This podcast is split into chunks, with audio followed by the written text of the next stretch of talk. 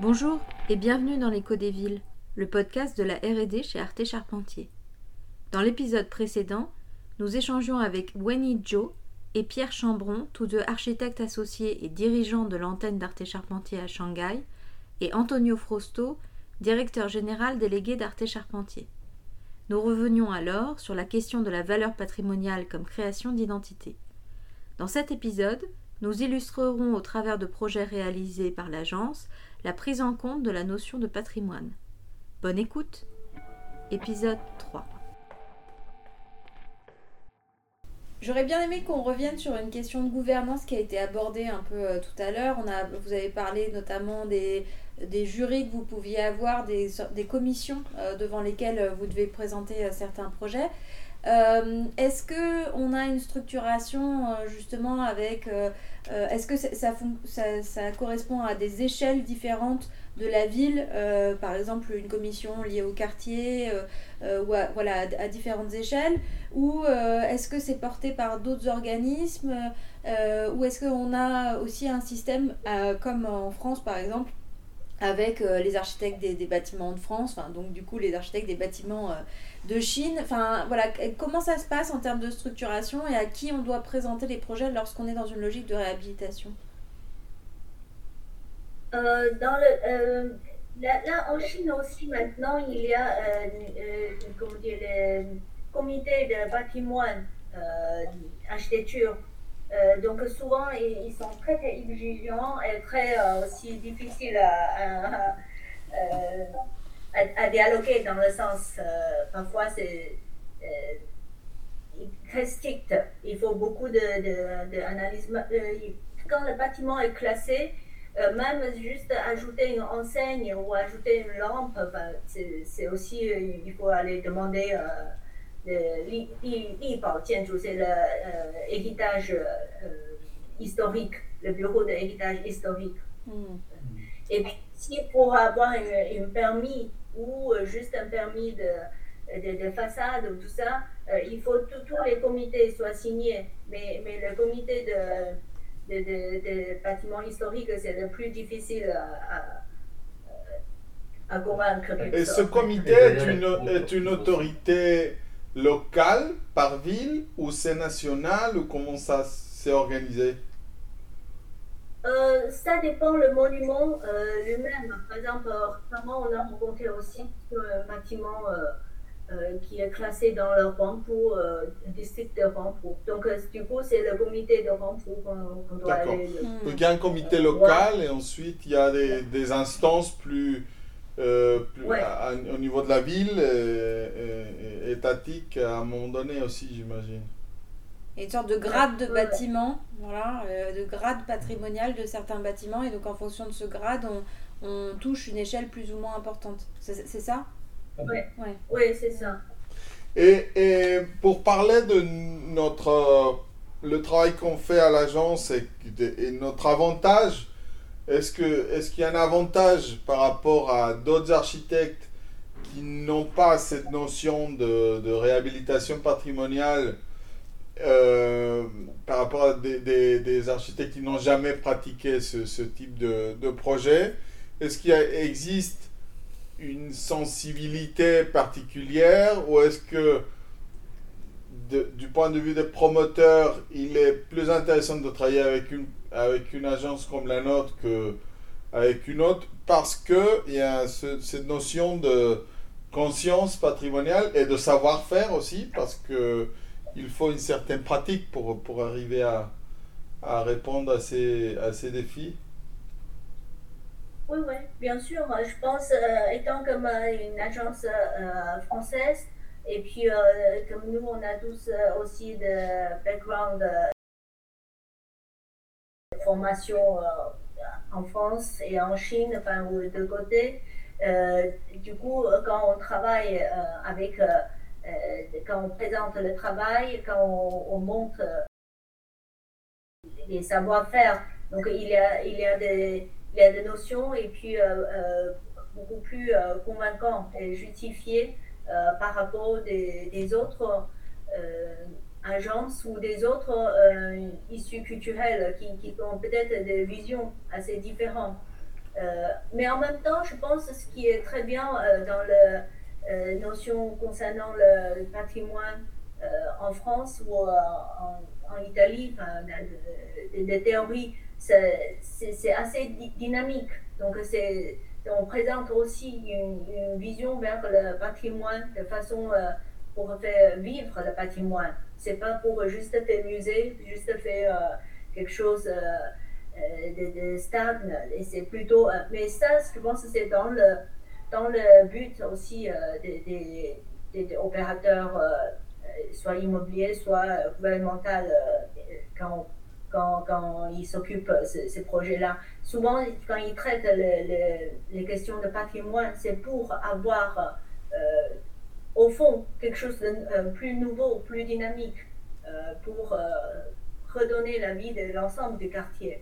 Donc, du coup, ça, c'est dans, le, dans la pratique à la française, ça correspond bien, cette, cet objectif. Oui, la notion du patrimoine vivant et patrimoine historique, mais vécu d'une manière contemporaine. Je pense que les, les, Chinois aussi, enfin, qui font appel à nous, ils, ont, ils, ont, ils sont allés en France pour la plupart. Ils ont vu comment on travaille sur le patrimoine. Ils voient qu'effectivement, il y a des, il y a des choses qui sont très contrastées quelquefois en France. On arrive à faire euh, une pyramide euh, en face du Louvre, on arrive à faire des choses comme ça, euh, à montrer ce qui est contemporain et ce qui est vraiment ancien. Et quelquefois, ça, je pense que ça, ça reste dans leur esprit. Et euh, ils savent qu'en France, effectivement, on est ouvert à ce genre de, de projet. Commercial, euh, commerciale, euh, ils aiment bien la mettre ensemble en mm. C'est-à-dire que souvent, ils, préservent quelque chose sur un site, mais ils voient très bien derrière ce que ça représente comme apport, à la mm. fois touristique, économique, etc. Et cette notion superposée d'économie et de culture, c'est quelque chose, ils ont vu qu'on l'a fait sur Paris, on ne le fait pas toujours en France. C'est-à-dire que souvent, on a tendance, nous, à séparer, euh, je dirais, plutôt la culture et l'économique. Mm. Euh, mais ici, en Chine, c'est de plus en plus lié. Je dirais même dans les, dans les bâtiments neufs, il y a cette, notion de faire venir des gens pour assister à un événement culturel, mais il faut qu'aussi, à proximité, euh, il y ait un programme mixte qui fait qu'ils puissent aussi ben, se nourrir, aller avec leurs enfants, etc. Hmm. C'est une mixité qui est très forte actuellement. Ou alors en France, ça va être semi-caché. Si on garde euh, l'exemple du Louvre, euh, finalement, on a le carrousel du Louvre qui est un, centre commercial euh, au sein même du, musée.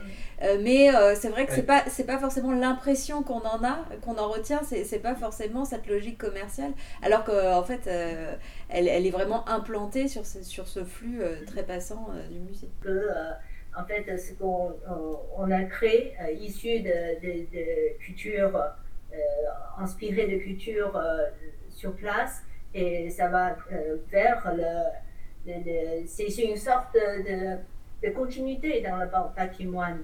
C'est quelque sorte de, nouvelle, comment dire, écriture qui, qui est quelque sorte, qui est devenu un jour aussi élément culturel ou euh, patrimoine que les autres bâtiments ou les autres euh, euh, espaces urbains doivent tenir en compte. Donc, ça, c'est très intéressant. Oui, il faut penser, quand on travaille sur les bâtiments publics, à la pérennité, au temps long. Mm-hmm. Et effectivement, très vite, l'opéra de, Shanghai, lui, a été inscrit dans, le, dans, dans la ville et il a été accepté. Euh, c'est le cas, je dirais, pour la plupart des bâtiments publics sur lesquels l'agence a, travaillé en Chine. Et la population aussi euh, l'accepte. Et puis, ben, il se trouve qu'après quelques décennies, euh, effectivement, on a ce plaisir de voir l'Opéra de Shanghai qui est inscrit officiellement en tant que, patrimoine, architectural du XXe siècle. C'était un peu juste parce qu'il a été terminé en 1998, mais on y est quand même arrivé. je voulais rebondir sur quelque chose qui, qui a un rapport avec la première question, hein, la première partie de, l'entretien, qui a, qui a un lien avec la symbolique et avec les, les grands mythes de, de, de, la culture chinoise, euh, qui sont toujours basés sur la l'écriture, l'écriture chinoise et iconographique, c'est-à-dire que chaque symbole correspond à une image. Et en Chine, le pouvoir de l'image est encore plus important que dans d'autres cultures où l'écriture est juste sert à décrire quelque chose. Euh, je pense que quand vous parliez d'image architecturale et de conception architecturale des bâtiments publics, surtout, qui ont une connotation collective et qui sont dédiés à l'identité d'un lieu et d'une communauté, comment euh, vous arrivez à traduire euh, des notions euh, poétiques, mythologiques presque, des sites et, de leur contexte naturel, culturel, traditionnel, dans une transcription contemporaine? Est-ce que c'est par les formes? Est-ce que c'est par les idées? Est-ce que c'est par les, les symboles Comment, dans votre pratique euh, quotidienne, sachant que nous, nous sommes toujours dans un dialogue, la production de l'agence à Shanghai est aussi une production de l'agence Arte Charpentier euh, globale, on va dire, mais qui doit se, qui doit répondre et correspondre à un contexte très, très local. Je pense que euh, cette question du symbole euh, est, très intéressante dans, tout ce patrimoine qui est culturel plutôt que, formel. Oui, oui, oui, bien sûr. Là, euh, donc chaque euh, endroit, quand ils, comme dit, ils ont leur culture, aussi la géographie, sont très différents. chaque région, les, dirigeants, enfin le, le, peuple, ils sont fiers de leur propre euh, culture. Donc, euh, bah, chaque fois qu'on commence à travailler sur euh, une terrain, on, on, est un peu sur un papier blanc. On commence à observer et sentir leur, leur nature, leur culture, et puis on, ouvre les, yeux, on, on, écoute aussi des gens, et, et, puis on sent cette influence culturelle. Euh, par exemple, quand on est euh, euh, pour l'opéra de Xinzhou, quand les gens nous appelaient pour y aller, visiter tout leur dans la région, c'est le Wutaishan, c'est l'un des cinq montagnes sacrées du bouddhisme en Chine. Donc on a visité tous les vallées, des, centaines de temples et aussi on a vu aussi des bâtiments datés de dynastie Tang en structure en bois magnifique, impressionnant. Donc on sent cette euh, culture très très forte liée avec cette euh, cérémonie euh, à la terrasse haut et aussi cet symbole bouddhisme très important des de, mondes célestes idéal qui est sur un sommet souvent sur le sommet de plateforme, des choses comme ça. Et, et puis là, l'idée petit à petit dans la tête, ça s'est. C'est-à-dire, on a eu une vision de monde très euh, ordonné, très euh, euh, géométrie, mais en même temps, il y a un côté spirituel qui sont beaucoup plus libres, qui sortent de, l'ordre. Et du coup, d'où vient cette forme? On a créé une sorte de structure assez dynamique, posée sur une, terrasse de trois niveaux. C'est devenu deux niveaux, mais c'est sur une plateforme un peu surélevée. c'est vraiment inspiré euh, de, leur euh, géographie, leur culture. Mais en même temps, il faut le fonctionner et, puis le programme correspond à ces formes.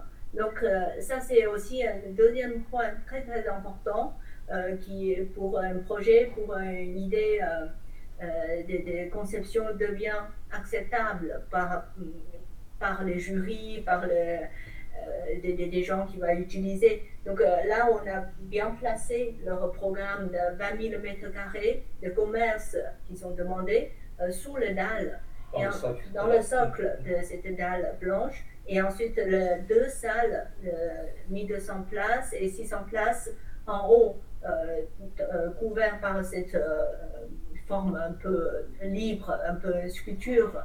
Euh, une, interprétation sculpturale de, de fleurs de lotus. mais ça, c'est très important aussi. On a certaines métaphores, mais il faut ensuite jeter cette forme initiale de, de, et puis totalement libre et créer une sorte de euh, des, sculptures urbaines euh, de façon abstraite.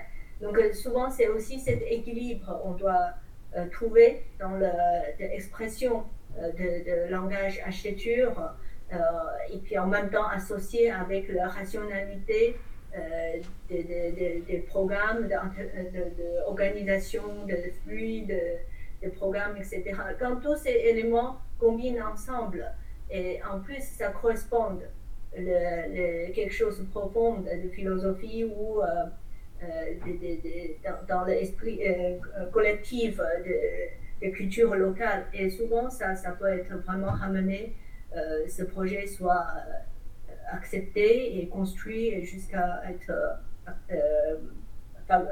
comment dire, préféré par les habitants. Et ça, c'est quelque chose qu'il faut poursuivre du début de la conception jusqu'à la fin. Mm. On a à l'intérieur des halls aussi des murs qui sont recouverts de terracotta, de tuiles, qui sont aussi un des savoir-faire de la région et que nous avons euh, sur plusieurs murs dans, à l'intérieur du, hall d'entrée.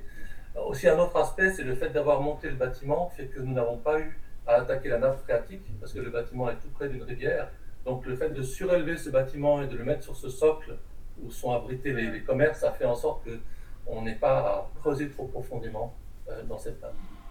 Euh, ça, c'est un exemple. Et des autres exemples, certains sont moins spirituels euh, que ça, mais, euh, mais il faut aussi correspondre la, la les, les, dire, les sites, par exemple, Maison citoyenne de Wuhan. Donc, il se trouve sur un grand échangeur d'autoroute, arrivée de l'aéroport, etc. Et, on, la première fois qu'on visitait le terrain, on sent déjà ce mouvement euh, de, de, haut et bas, un peu comme euh, montagne, euh, montagne russe. Mhm. On a fait le tour du site et du coup, on sent ce bâtiment doit être un bâtiment vu de tous les côtés, doit être aussi lui-même un bâtiment de mouvement.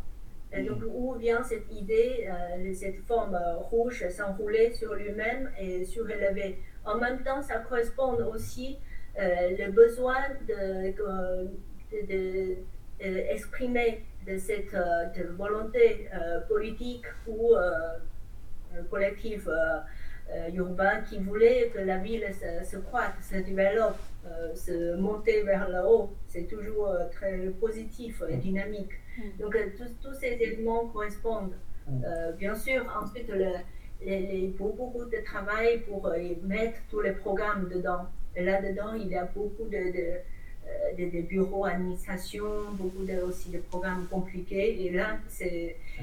Mais quand le forme est assez fort, convaincu par tout le monde, et, ensuite tous les, tous les, la ville, tous les, les constructeurs se mettent en, euh, se mettre en, même euh, objectif et avec nous, on, peut pousser ce projet euh. D'où le rôle, d'où le rôle d'interprète ou de fédérateur de l'architecte pour traduire les volontés des décideurs, mais aussi de, du collectif, de l'imaginaire collectif, et le traduire en forme et en fonction. C'est un, un sujet central de notre pratique. Mm, absolument. Les différentes parties prenantes et puis aussi euh, de l'imaginaire qu'il y a euh, par rapport à un site. Euh. Et comme ça s'appelle Maison du citoyen, en fait, la, volonté au départ était aussi de faire un bâtiment centré sur une cour, comme le sont les maisons traditionnelles de la mm. région. Mm. Donc c'était comme une maison, mais qui, comme ça, qui s'élève en spirale et qui donne un côté dynamique à la vie. Alors peut-être pour ouvrir et puis pour euh, terminer notre échange, euh, on a parlé de, pas mal de choses, de la question de l'identité qui peut devenir euh, quelque chose à valoriser sur un site et potentiellement du coup qui permet aussi de, soit le commercialiser, soit de l'urbaniser d'une certaine manière. On a parlé des différentes phases d'évolution de la patrimonialisation en Chine, de ce rapport au récit, au site, etc.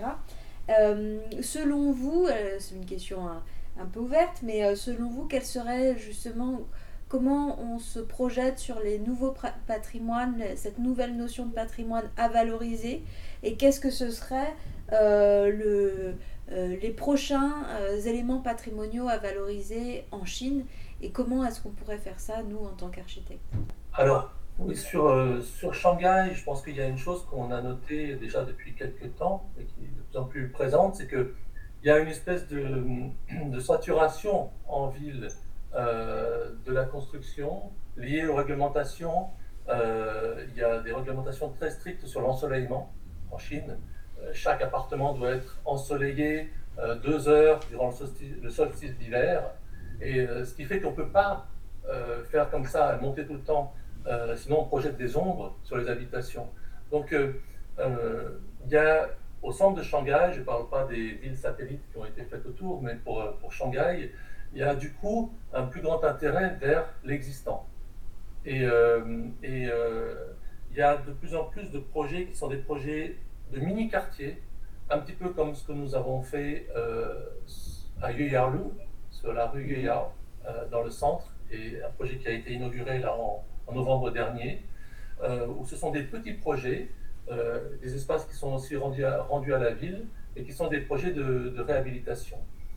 Et pour le coup, là, c'était Champtex, c'était aussi un bâtiment pour les textiles de, Shanghai.